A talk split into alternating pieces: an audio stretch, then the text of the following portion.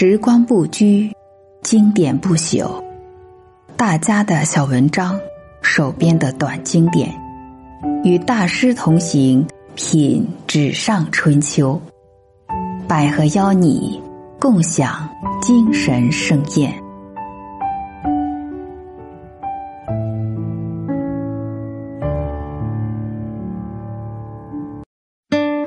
今晚为你分享的。是曾获得茅盾文学奖、中国当代著名作家麦家的一篇文章《思念索拉》。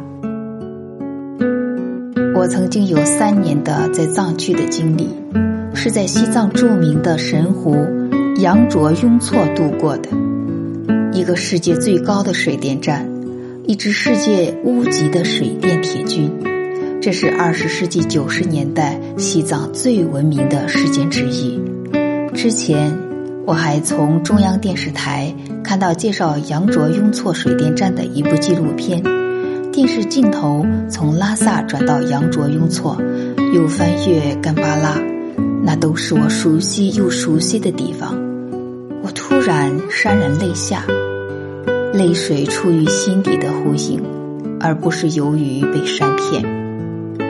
事实上，时光是不会流走的，时光都留在我们心中，就像我们的足印都留在大地上一样。随着电视镜头的切换，我心里相继浮现出一幕幕熟悉的场景，一个个熟悉的身影。其中，索拉的身影是那么高大，那么明亮，那么的。令我心仪又心酸。索拉是一名一九九二年入伍的藏族战士，我是一九九三年夏天认识他的。那天我陪中央电视台两位记者下部队去采访，至深夜方返回机关。途中大雪骤然飞飞，一下白了黑暗的干巴拉山。两记者为夏天落雪欣喜不已，司机却苦不堪言，因为他们出门时忘记带防滑链了。炎炎夏日，谁又能想起带防滑链？可是山高路滑，崎岖坎坷，没有防滑链，车子如履薄冰，生死悬乎。像蜗牛一般爬行树里，司机已汗流浃背。忽见一束光亮，如见救星。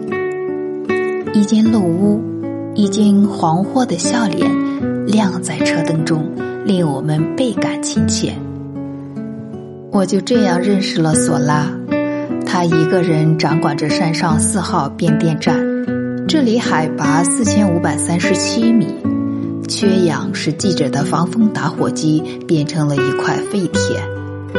那天晚上，索拉为我们忙活了近一个小时，总算使车轮变得粗糙而有一定的防滑能力。他诚恳的笑脸和默默劳作的样子，给我留下了难忘的印象。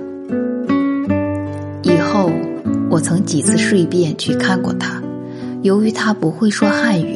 我们无法交流，但眼睛足够让我了解他。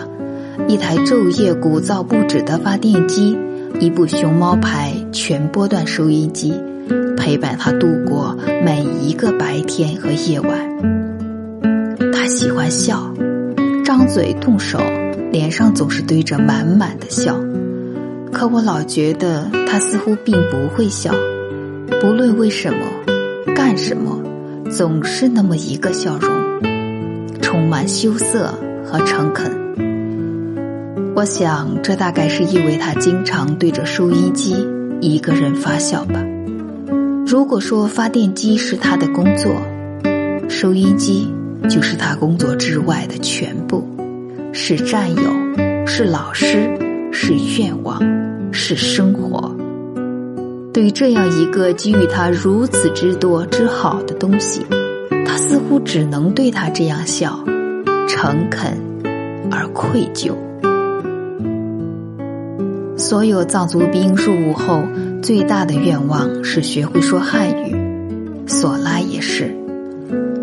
不同的是，他只能靠收音机帮他达成这一美好的愿望。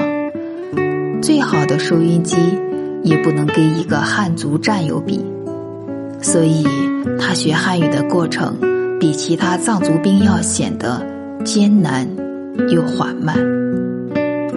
这年冬天，我出藏休假前见过他一次，他依然无法与我交流。咿咿呀呀的声音，听了使我有些难受。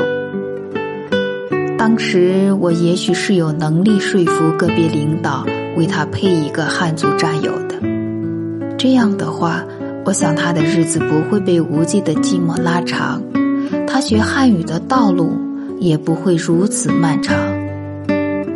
我虽然想到了，但没有去做，我的难受正是因此。而发。